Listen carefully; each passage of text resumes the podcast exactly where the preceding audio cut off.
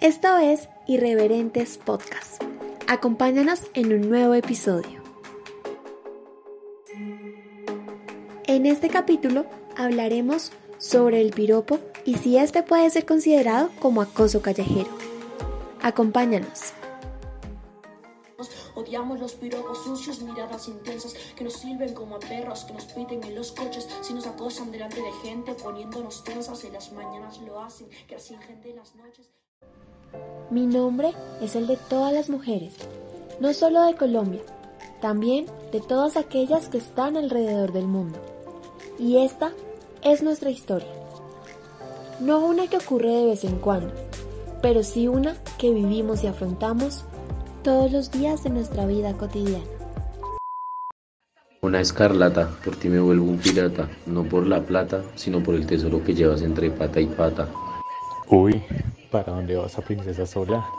Uy, mi amor, qué rica esa faldita, como para hacértela del tamal, amarrártela en la cabeza y dejarte presa adentro.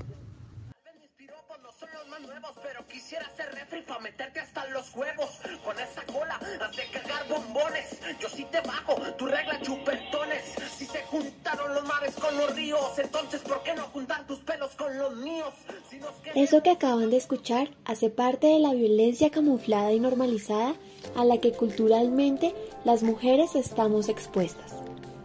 Muchos podrán pensar, pero ¿qué tiene que ver unas palabras al azar con violencia? ¡Ay! Las mujeres sí son exageradas. Ahora uno no las puede halagar. Corrección.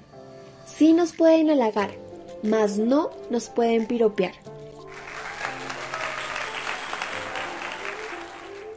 La gran diferencia entre un piropo y un halago es el consentimiento y la aceptación. Un halago suele venir de una persona cercana, con la que se establece una relación que marca el halago entre los límites del respeto, siendo este una apreciación por alguna característica física, conductual o de vestimenta. Por otra parte, el piropo suele establecer una relación de poder del hombre hacia la mujer. Suele venir por parte de hombres al azar que utilizan las frases soeces y malintencionadas para generar intimidación.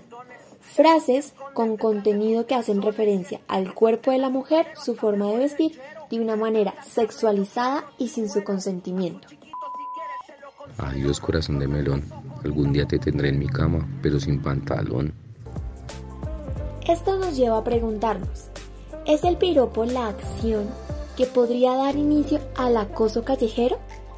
Y si lo es, ¿en qué tipo de violencia podríamos encasillarlo?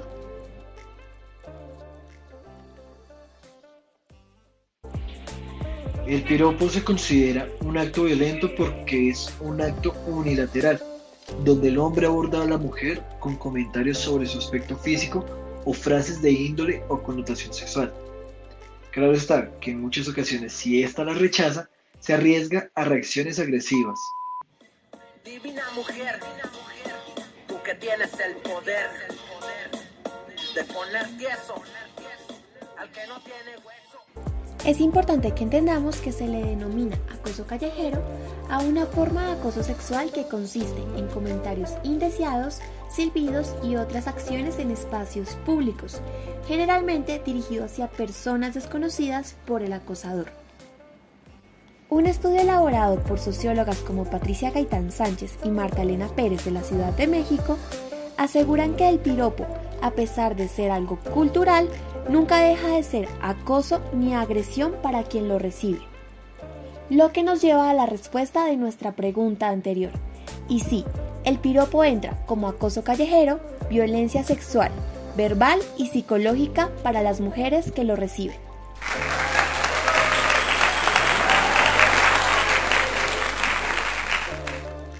Si bien muchas personas no asocian el acoso callejero con la violencia sexual, es necesario visibilizarlo y erradicarlo, ya que el acoso callejero es la antesala de otras formas de violencia más graves de violencia sexual. Colombia, junto con las Organizaciones Unidas, ha trabajado de la mano para la erradicación del piropo. Ciudades como Medellín y municipios como el Cauca han lanzado decretos y campañas que prohíben el uso del piropo abusivo a mujeres en la calle y el transporte público.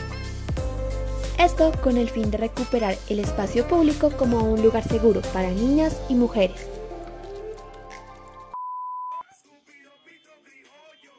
En muchas ocasiones, aunque la mujer sea la víctima, se le termina dando una posición de culpabilidad debido a su forma de vestir, su forma de caminar, su forma de maquillarse. Es por esto que debemos eliminar ese estigma de que son ellas las que provocan a sus agresores.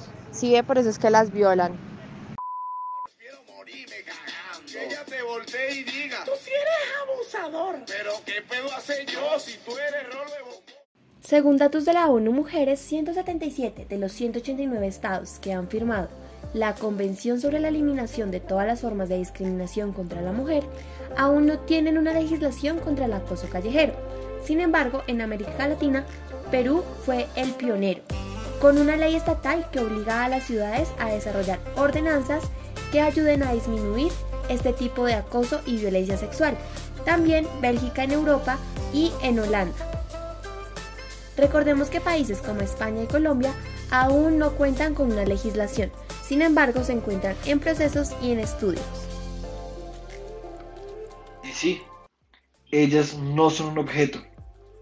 Debemos desnaturalizar la práctica del piropo, darles la libertad de caminar en un espacio público sin miedo a lo que le dirán o lo que le puedan hacer.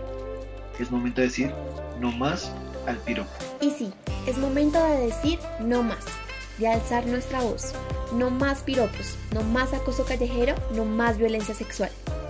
Las mujeres debemos poder salir con libertad y tranquilidad.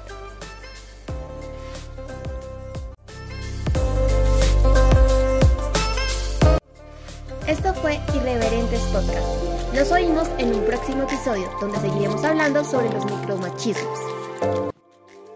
Un proyecto para la Escuela de Comunicación Estratégica y Publicidad de la carrera de Comunicación Social y Periodismo. Para la clase de Géneros, Formatos e Interactividad. No olvides que también puedes oírnos en ACN, Agencia Central de Noticias.